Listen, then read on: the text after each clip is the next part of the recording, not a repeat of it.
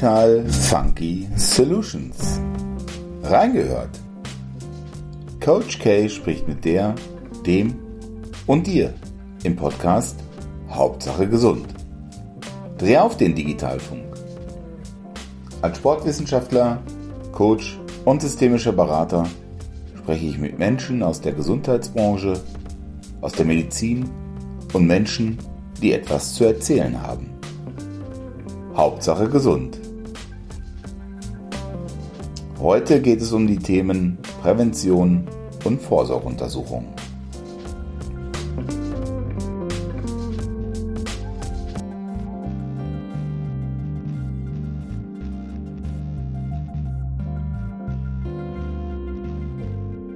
Ja, hallo, Herr Dr. Krumner. Schön hier zu sein. Ich bin Sebastian Kramp und habe einen Podcast der Podcast nennt sich Hauptsache gesund. Und über das Thema Gesundheit würde ich gerne mit Ihnen sprechen. Sie sind jetzt hier beschäftigt beim Alamed. Ja.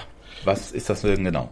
Alamed ist äh, der Überbegriff Alamed umfasst einmal die Betriebsmedizin äh, und den damit umfassenden Themenbereichen. Aber zu dieser Alamed gehört eben auch eine Gemeinschaftspraxis. Und in dieser Gemeinschaftspraxis bin ich tätig als Internist bin sonst von zu Hause aus eigentlich Gastroenterologe, da habe ich schwerpunktmäßig früher auch drin gearbeitet, bin gleichzeitig auch noch Ernährungsmediziner. Die Fächer Innere Medizin und Ernährungsmedizin sind natürlich Bereiche, wo wir sehr viel dann auch präventiv medizinisch arbeiten müssen. Dann haben Sie jetzt schon mehrere Themen angesprochen, die wir jetzt auch in den nächsten 12, 15 Minuten besprechen werden. Ich habe jetzt gerade rausgehört, es geht um das Thema Prävention. Ja. Es geht um das Thema auch äh, Ernährung. Ja. Wir haben gegebenenfalls hier in Deutschland ein Land der mittlerweile Übergewichtigen. Ja. Vielleicht kann man sagen, das ist von Amerika rübergekommen in den 80er, 90er Jahren. Wahrscheinlich. Ähm, und nichtsdestotrotz, äh, vielleicht einen Schritt nochmal nach vorne. Sie sprachen von der Betriebsmedizin. Ja. An wen richtet sich denn die Betriebsmedizin genau? Also die Betriebsmedizin richtet sich an mehr oder weniger alle Menschen, die in einem Betrieb arbeiten, die dort auch teilweise durch ihre Arbeit gewissen Gefahrenmomenten ausgesetzt sind. Äh, zum Beispiel, wenn sie mit bestimmten Chemikalien arbeiten, dass man sie dann in gewissen Abständen, Zeitabständen untersucht, können vielleicht gewisse Störungen durch die Chemikalien ausgelöst worden sein. Oder nehmen Sie den Bereich ähm, der ja sehr häufig vorkommt. Man die, der dementsprechende Arbeitnehmer arbeitet in einem Bereich mit hoher Lärmbelästigung. Dann gehört das auch zu den Aufgaben der Betriebsmedizin, solche Patienten zu untersuchen und zu sehen, ob schon eine Hörschädigung vorliegt. Ja, und wir sprechen jetzt miteinander. Gott sei Dank können wir uns hören. Äh, die Hörschädigung liegt bei mir jetzt vielleicht noch nicht vor, aber weil Sie es ja gerade gesagt haben, draußen ist auch ein äh, Motor angegangen. Das habe ich jetzt auch gehört. Wollen wir uns ja gar nicht von ablenken lassen. Äh, gerade im Bereich äh, des Baugewerbes kann ich mir vorstellen, dass es da Schwierigkeiten mit der Lärmbelästigung ja. gibt. Ist gegebenenfalls ja auch eine der Berufskrankheiten. Sicherlich, sicherlich. Leistet da denn nicht die Berufsgenossenschaft grundsätzlich? Also es ist laut dem Arbeitsschutzgesetz ähm, vorgeschrieben, dass die Arbeitnehmer in bestimmten Zeitabständen immer wieder dementsprechend untersucht werden. Und das ist die Hauptaufgabe der Betriebsmedizin, ja, dass diese Menschen untersucht werden, ob möglicherweise eine Störung schon vorliegt, um dann rechtzeitig zu reagieren. Sei es, dass man bestimmte therapeutische Maßnahmen einleitet oder, was natürlich auch häufiger bedeutet, dass man den Arbeitnehmer dann aus seinem Arbeitsbereich herausnimmt und ihn vielleicht in einen anderen Bereich umsetzen muss. Ja, okay. Weil die Belastung durch diesen Arbeitsplatz zu hoch war und dann eben individuell in dem jeweiligen individuellen Fall dann natürlich schon Störungen ausgelöst hat, gesundheitliche Störungen ausgelöst hat. So, und da sind wir ja bei diesem Thema Gesundheit. Ähm, vielleicht auch nochmal der Aspekt, was Gesundheit eigentlich für Sie bedeutet. Also ja, für mich bedeutet Gesundheit also sowohl äh, um ein, ein, ein, ein Wohlbefinden, was die körperliche und psychischen Fähigkeiten eines Menschen äh, umfasst.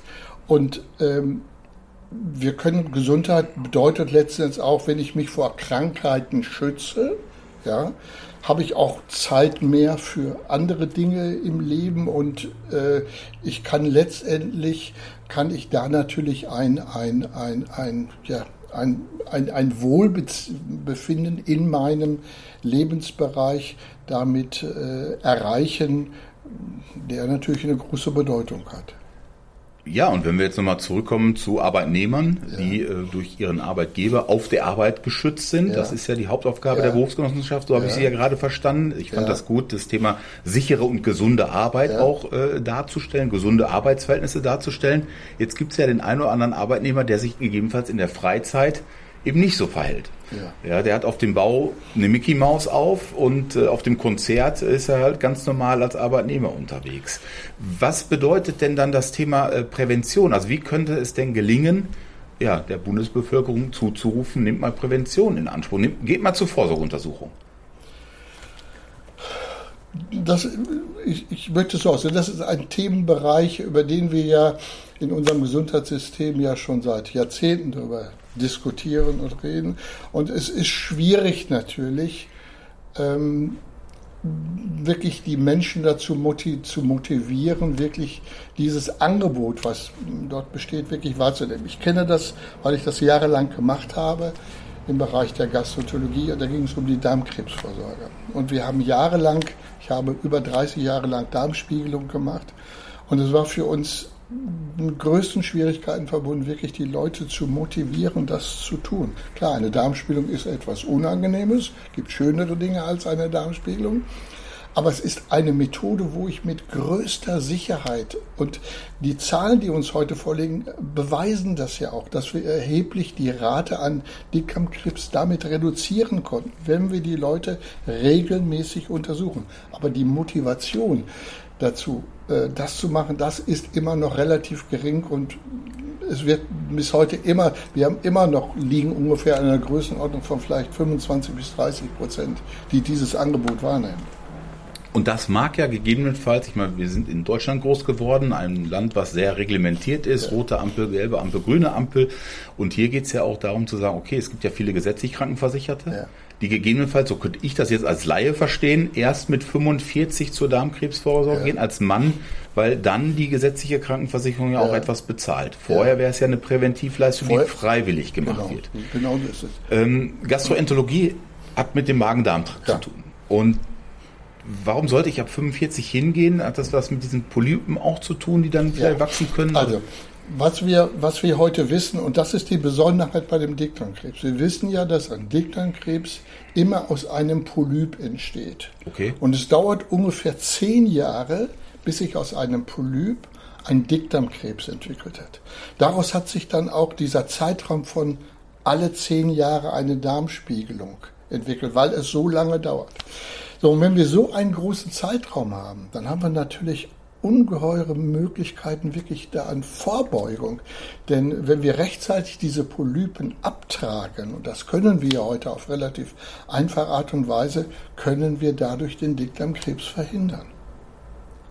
Was natürlich dann dazu führt, dass ein Arbeitnehmer arbeitsfähiger ist und dem Arbeitgeber Richtig. Wir sprachen über das Thema Betriebsmedizin ja dann auch wieder produktiv zur Verfügung steht. Vollkommen richtig. Wenn er, wenn er aufgrund eines weil sich ein Dickdarmkrebs entwickelt hat, dementsprechend operiert werden muss, Chemotherapie und all die Möglichkeiten, die uns heute zur Verfügung stehen, dann bedeutet das, dass er natürlich auch längere Zeit für den Arbeitgeber ausfallen wird. Er wird natürlich auch mehr Kosten im Gesundheitssystem erzeugen, die wir dann alle ja bezahlen müssen.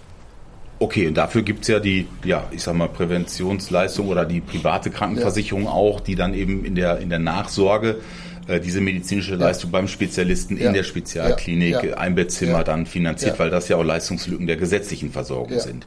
Äh, nichtsdestotrotz höre ich äh, da jetzt gerade raus, macht es Sinn, dass eben Arbeitgeber im Rahmen der betrieblichen Gesundheitsförderung in die Gesundheit ihrer Mitarbeiter investieren. Ja, ich glaube, das macht, macht ganz großen Sinn und viele Firmen gehen ja in der Zwischenzeit auch dazu über.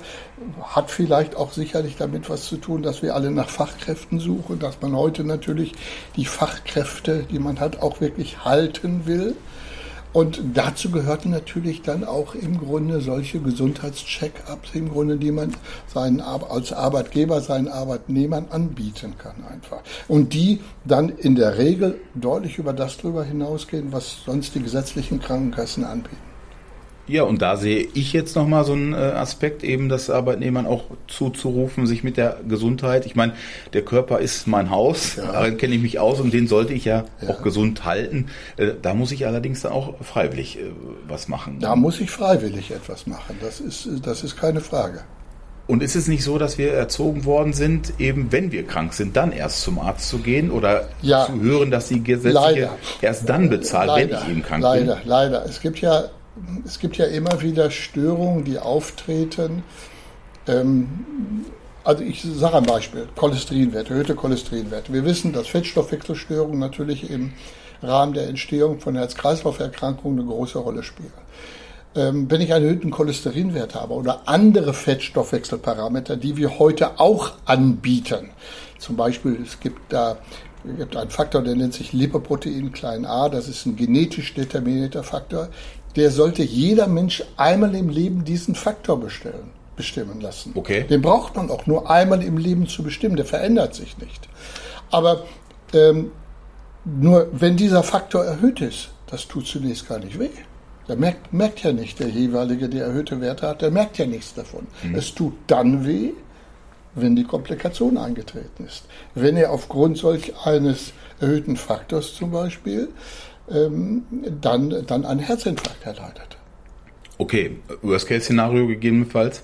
In der Nachsorge ja. dann auch, weil ich eben dann das Gesundheitssystem ja auch nochmal belastet. Wir haben in den, wenn ich das kurz nochmal als Beispiel, Gerne. wir haben in den letzten Wochen mehrere Patienten gehabt, die einfach zum Check-up kamen und wo wir festgestellt haben, die hatten dann solche speziellen Fettstoffwechselparameter sehr stark erhöht. Zwei davon mussten in der Zwischenzeit auch therapiert werden. Einer davon hat einen Bypass schon bekommen. Der war absolut beschwerdefrei. Der war absolut beschwerdefrei, ja, und wir haben nur aufgrund der Untersuchungen festgestellt, dass er diese Risikokonstellation hat. Dann konnten wir schon sehen, dass in gewissen Gefäßbereichen schon Störungen aufgetreten sind, ja. Und das Ganze war dann schon so weit vorangeschritten, dass man ihm schon einen koronaren Bypass machen musste.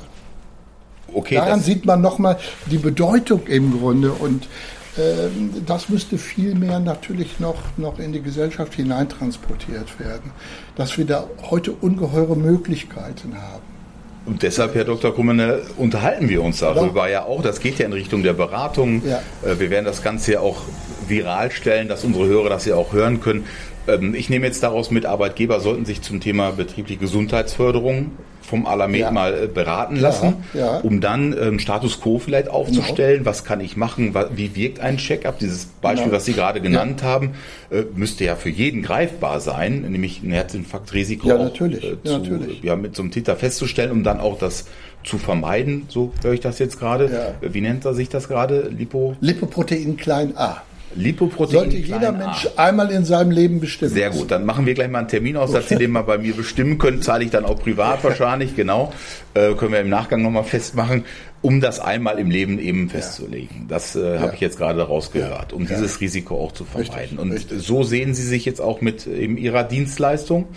Ich meine, im Paragraphen 3 äh, Einkommensteuergesetz kann ein Arbeitgeber bis zu 50 Euro im, im Monat sogar einsetzen, also 600 Euro im Jahr für seine Mitarbeiter, was steuerfrei wäre, um die Leistung ja mhm. zu finanzieren. Gegebenenfalls gibt es ja nochmal Finanzierungslücken, da gibt es ja auch mittlerweile Möglichkeiten, aber nichtsdestotrotz äh, Thema Lücke sollte ich schon ähm, hier bei Ihnen einmal den Check-up wahrnehmen. Ja. Über das Maß der gesetzlichen Versorgung ja. hinaus. Sie sprachen gerade auch nochmal vom Darmkrebs. Vielleicht ein anderes Thema. Ich sehe gerade, die Sonne kommt ja auch nochmal raus. Schreibt hier schön rein. Äh, dass ich dann auch in Berufen, wo ich der Sonne ausgesetzt bin, das Hautkrebsrisiko nochmal genau, mit aufnehmen richtig. kann. Auch das sollte gemacht werden, keine Frage. Und Sie bieten hier äh, allerdings auch im Bewegungszentrum, also im äh, BGM-Forum Westmünsterland, ja auch Präventionskurse an. Ja. Also Bewegung, Ernährung, Ernährung Richtig, wir haben eine Ernährungsberaterin, äh, die so etwas machen kann. Äh, das wird alles von uns angeboten.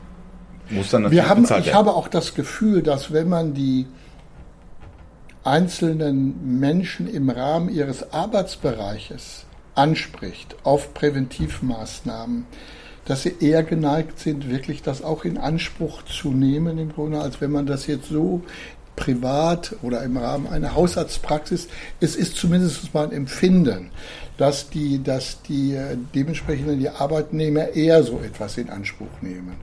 Ähm, weiß nicht, was da jetzt im Einzelfall so hintersteckt, aber das ist so meine Erfahrung, dass es häufiger gemacht wird als das, was ich sonst kenne aus der üblichen hausärztlichen Praxis. Ähm, wo das, wenn ich Leute darauf anspreche und sage, Mensch, Sie haben jetzt das dementsprechende Alter erreicht, es wäre doch sinnvoll, wir würden mal eine Darmkrebsvorsorge machen und so. Und das wird häufig dann nicht angenommen. Ähm, ja, ich meine, ähm, das ist natürlich auch ein Thema der Information, der Informationsüberforderung ja. auch teilweise. Dann ist es etwas vom Arbeitgeber.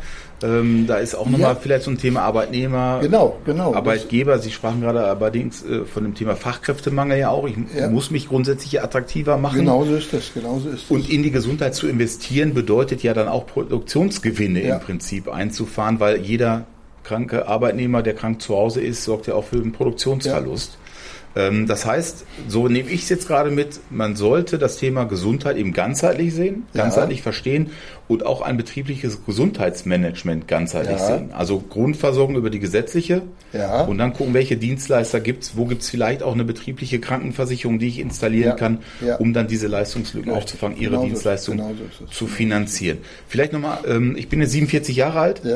Was für ein ja, Check-up würden Sie mir denn, welche Vorsorgeuntersuchung würden Sie mir jetzt empfehlen? Also wenn Sie jetzt heute zu mir kommen würden und würden sagen, Sie möchten sich gerne durchchecken lassen, dann würde ich zunächst einmal, um, sieht das immer, würden wir eine sehr, sehr ausführliche Anamnese machen.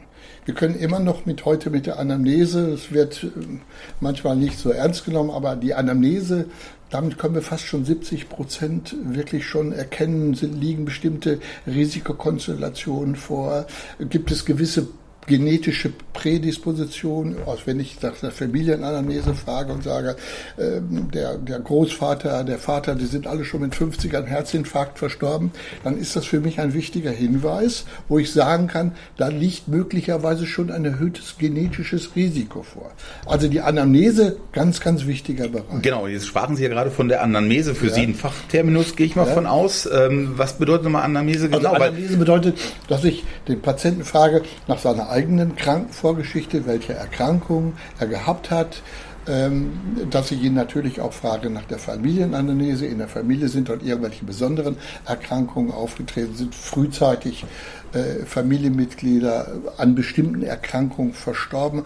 All das sind natürlich äh, wichtige, sind wichtige Aussagen für mich, äh, um dort schon eine gewisse ja, sagen wir mal, Klassifizierung vorzunehmen, könnte sich da möglicherweise eine gewisse Risikokonstellation daraus entwickeln. Also dieses Beispiel, was ich gerade sagte, wenn mir gesagt wird, dass in der Familie schon frühzeitig alle mit 50 an Herzinfarkt erkrankt sind oder verstorben sind oder so etwas, dann ist das ein ganz wichtiger anamnestischer Hinweis, der mir verdeutlicht, dass ich eben zum Beispiel unbedingt den Patienten auf eine Fettstoffwechselstörung untersuchen muss, weil die Wahrscheinlichkeit sehr groß ist, dass dort eine familiäre Fettstoffwechselstörung vorliegt. Okay, und was ich jetzt daraus mitnehme, ist, also ich würde mir das jetzt leidenhaft für mich übersetzen, Anamnese geht in Richtung der sprechenden Medizin.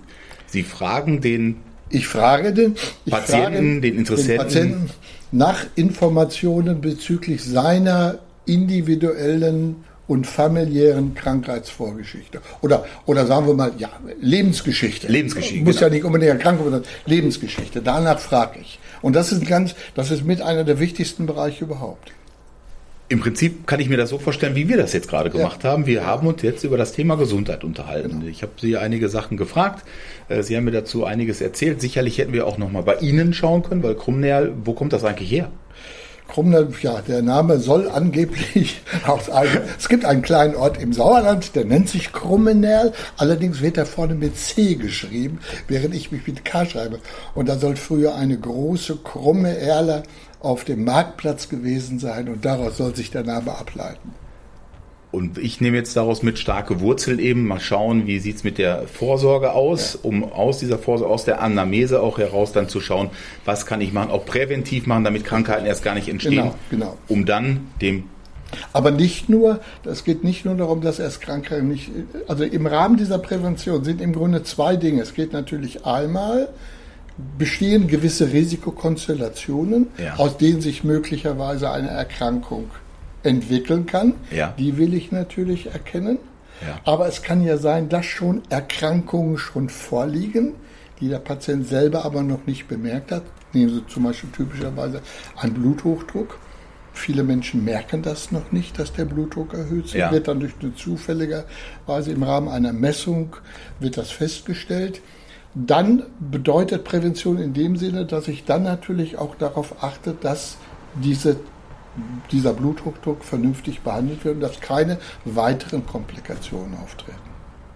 Okay, also beweglich sein, wenn wir jetzt nochmal bei dem Bild des Baumes sind, aus Ihrer äh, Familienhistorie heraus, ähm, so wie wir jetzt ja gerade auch gesprochen haben, und über diese Präventionsleistung und über den Check-up zu sprechen, bestenfalls mit Arbeitgebern, die herzlich Ja. eingeladen sind, sich hier zu informieren, um dann zu gucken, wie die was für ihre Mitarbeiter dann auch im Rahmen des betrieblichen Gesundheitsmanagements Genau. installieren können. Ich darf mich zunächst einmal bedanken. Ich komme jetzt zum Termin dann nochmal wieder. Ich hoffe, wir machen gleich noch mal einen aus.